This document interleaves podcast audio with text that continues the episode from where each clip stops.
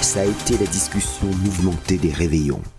Plutôt que de s'engueuler sur les 91 inculpations de Donald Trump, l'arrivée climato-russe de l'hiver, ou la loi immigration dont les quelques timides avancées seront certainement censurées par le Conseil constitutionnel, les convives ont préféré s'écharper sur Gérard Depardieu. Mis en examen depuis 2020 pour viol et agression sexuelle, l'acteur conteste formellement ces accusations il revient à l'émission Complément d'enquête du 7 décembre 2023 sur France 2 de relancer la controverse avec des propos grossiers, grivois et graveleux qu'il tient sur de jeunes cavalières en Corée du Nord. Se déchaînent alors les nouvelles pétroleuses 3.0 l'ultra-féminisme en bandoulière, ces érignies postmodernistes expliquent doctement partout que la présomption d'innocence n'est qu'une notion juridique seulement valable au tribunal elles sous-entendent que dans la société prime une présomption de culpabilité qu'on aurait aimé voir appliquée aux assassins supposés de Thomas à Crépole. Cantonné à une petite coterie d'où se dégagent néanmoins des miasmes nauséabonds, la polémique prend une tournure avec l'intervention d'Emmanuel Macron le 10 décembre dans l'émission sirupeuse C'est à vous sur France 5. Il tacle sa ministresse de la Culture, dorénavant remerciée, et vole au secours de Depardieu.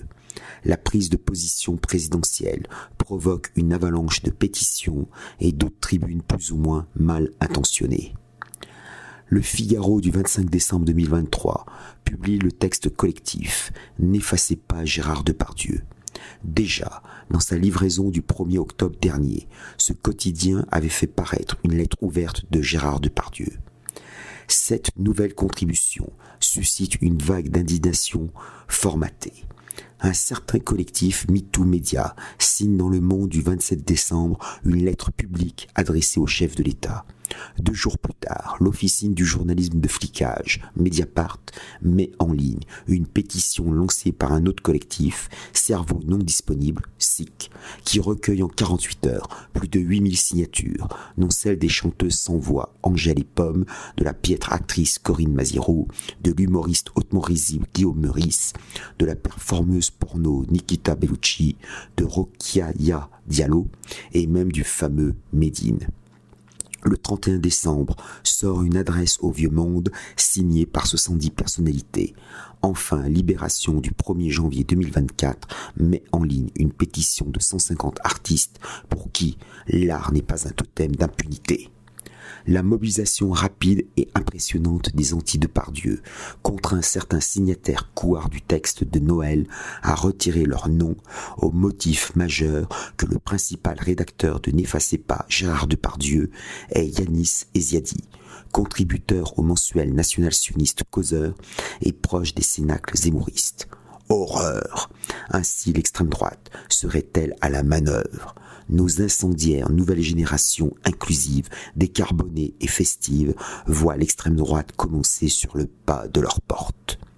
Une véritable épuration wokiste s'opère contre celui qui interpréta Léopold la jeunesse dans Uranus 1990 de Claude Berry Adapté du roman éponyme de Marcel Aimé, sorti en 1948, ce film se gausse du résistentialisme officiel. Pour preuve de l'effacement en cours de Depardieu, le Premier ministre du Québec, de centre droit, François Legault, vient de lui retirer l'ordre national du Québec. Le bourgmestre socialiste de Bruxelles lui reprend la médaille municipale de reconnaissance. Le musée Grévin enlève sa statue en cire. Une autre est démantelée dans une commune de Belgique. Les services de la Légion d'honneur enquêteraient. Quant aux télévisions suisses romandes et belges francophones, elles viennent de décider de ne plus diffuser le moindre film dans lequel joue Gérard Depardieu.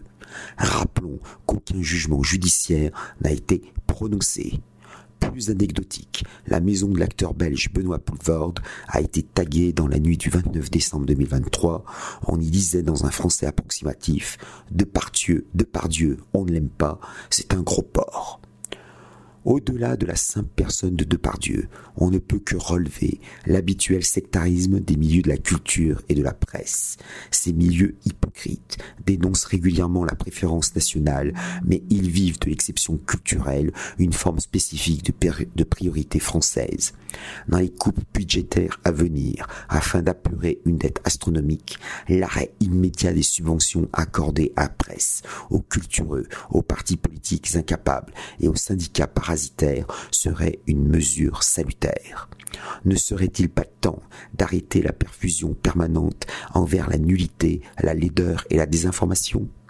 Toutefois, si l'insupportable mouvement anti-Depardieu se déconsidère de lui-même, on ne peut pas se ranger aux côtés des partisans de GG. Certes, il a offert un entretien à François Bousquet dans Élément numéro 195 d'avril-mai 2022. Depardieu n'est cependant pas des nôtres, et il ne l'a jamais été. L'engouement de la dissidence pour lui remonte à 2014 avec l'essai de Richard Millet, Le corps politique de Gérard Depardieu, édition Pierre-Guillaume de Roux. Clin d'œil anticipateur d'un auteur victime scandaleuse en 2012 d'une persécution littéraire orchestrée par Annie Ernaux envers une autre victime du psittacisme féministoïde actuel. Or, si Depardieu aime bien manger et détient des domaines viticoles, il importe de souligner son absence d'enracinement tangible. Outre sa nationalité française, celui qui fut Danton pour André Vajda en 1982 possède la, la, citoyenneté russe depuis 2013. En septembre 2020, il s'est même converti à l'orthodoxie dans la cathédrale Saint-Alexandre Nevski à Paris. Cela ne l'empêche pas de recevoir en 2022 une nouvelle citoyenneté, celle des Émirats arabes unis. Son itinéraire politique est d'ailleurs plus que sinueux. Longtemps proche du Cuba des frères Castro, Depardieu a appuyé la réélection de François Mitterrand en 1988. Il a donné de l'argent au PCF. Au municipal de 2008, et il avoue son enthousiasme pour le candidat vert Jacques Bouteau à la mairie de Paris. Mais en 2007 comme en 2012, il s'enticha de Nicolas Sarkozy. En 2010, il clama toute son admiration pour le truculent populiste de gauche Georges Frêche, maire de Montpellier 1977-2004 et président du conseil régional du Languedoc-Roussillon 2004-2010. Ces exemples d'engagement successifs et parfois contradictoires confirment un réel tropisme cosmopolite et plutôt politiquement correct.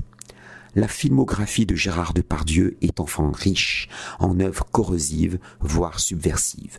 Dans le film de Francis Weber, Les Fugitifs, 1986, Depardieu donne la réplique à Pierre Richard, qui regrette maintenant d'avoir signé la tribune parue dans le Figaro.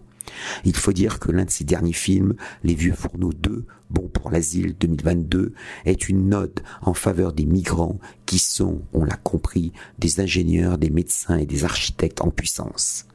La fin de la comédie Les Fugitifs annonce la transparentalité non binaire. Fuyant la police française, un ex-tolard, Jean Lucas, alias Gérard Depardieu, franchit la frontière espagnole en compagnie de François Pignon, Pierre Richard, travesti en femme, et de sa fille Jeanne. Au fond, Gérard Depardieu demeure ce qu'il a toujours été, cette petite frappe de Jean-Claude dans les valseuses de Bertrand Blier en 1974. Mais, avec le changement de mentalité, les valseuses d'aujourd'hui sont des harpies prêtes à tout pour se payer une très grande célébrité politiquement naïve. Salutations.